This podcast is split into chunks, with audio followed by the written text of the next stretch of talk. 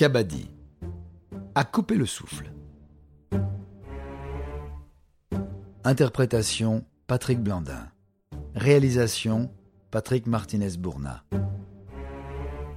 Un programme Studio Minuit. Ceux qui ont regardé Squid Game, le succès planétaire de Netflix, se souviennent du jeu du calamar éponyme, Ojinjo en coréen.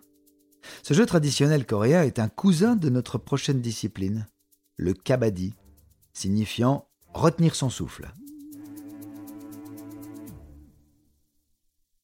Sport collectif issu de l'Inde, le kabaddi est populaire de l'Asie mineure jusqu'à l'Asie du Sud-Est, dont les principaux pays pratiquants sont l'Inde, bien sûr, mais également le Bangladesh et le Pakistan. Bon. Et comment on y joue? Eh bien, ce n'est pas évident. Pour résumer simplement, chaque équipe de sept joueurs envoie chacune son tour un attaquant dans le camp adverse, dont l'objectif est de toucher le maximum de défenseurs, puis de retourner dans son propre camp. Et ce, avec deux contraintes. La première est de ne pas respirer, mais elle n'est pas appliquée dans la pratique. La seconde est de ne pas se faire plaquer par les défenseurs, ce qui entraînerait l'élimination temporaire du joueur offensif. Ainsi, ce jeu requiert des capacités physiques importantes de vivacité, d'agilité, mais aussi de force, le tout avec un sens tactique très développé.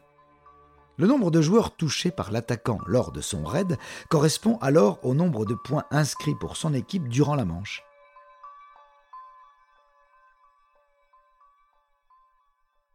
Le kabaddi ressemble à du rugby mélangé à des jeux d'enfants de poursuite très répandus dans le monde comme euh, le chat. Pourtant, on l'a dit, ici nous sommes clairement dans un versant sportif et compétitif. Il existe des ligues professionnelles, la Fédération indienne a été créée en 1950, et il existe même depuis 2004 une Fédération internationale de kabaddi.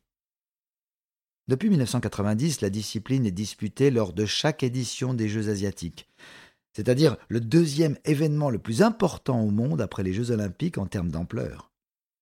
Ainsi, il s'agit de fait de l'un des sports les plus pratiqués au monde vu le bassin de population où il existe. Mais le kabaddi est totalement méconnu en Occident. Enfin presque. Dans les années 2000, l'armée britannique s'en est servie comme exercice d'entraînement physique et a même envoyé une équipe en Inde pour participer à des rencontres dans différentes villes, avec des milliers de spectateurs.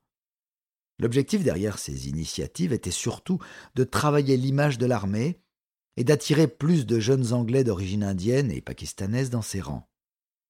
Finalement, de nombreux sports proviennent de jeux que les enfants pratiquent dans la rue ou à l'école. Et les sports les plus populaires sont joués partout par des enfants également. À quand une version sportive d'un, deux, trois soleils?